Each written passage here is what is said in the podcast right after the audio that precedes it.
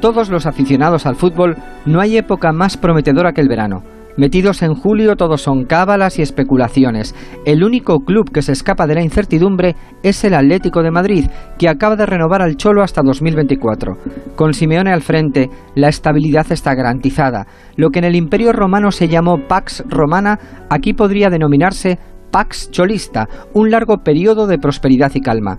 ¿Cuánto daría el Barça por sentir algo parecido? A estas alturas del verano todavía no sabe si podrá contar con Messi, y no porque el genio quiera irse, que no se sabe, sino porque no hay manera de pagarle sin reventar el límite salarial.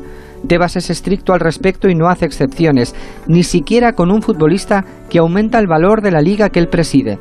Mark Ciria vino para aportarnos luz y le entendimos que es partidario de que se aplique lo que podríamos considerar como la cláusula meteorito.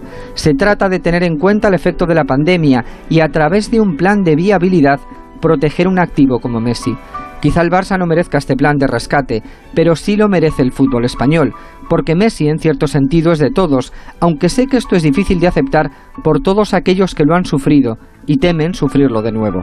Lo que es seguro es que llegará el día en que echaremos de menos a Messi y sus duelos con Cristiano. A no mucho tardar, sentiremos también que Ramos se fue demasiado pronto, y hasta es posible que suspiremos viendo a ese Paris Saint-Germain que tiene la mitad de lo que añora el Barça y la mitad de lo que desearía el Madrid. Ahora que estamos en pleno tour, es buen momento para observar cómo protegen los franceses su carrera, casi convertida en patrimonio nacional.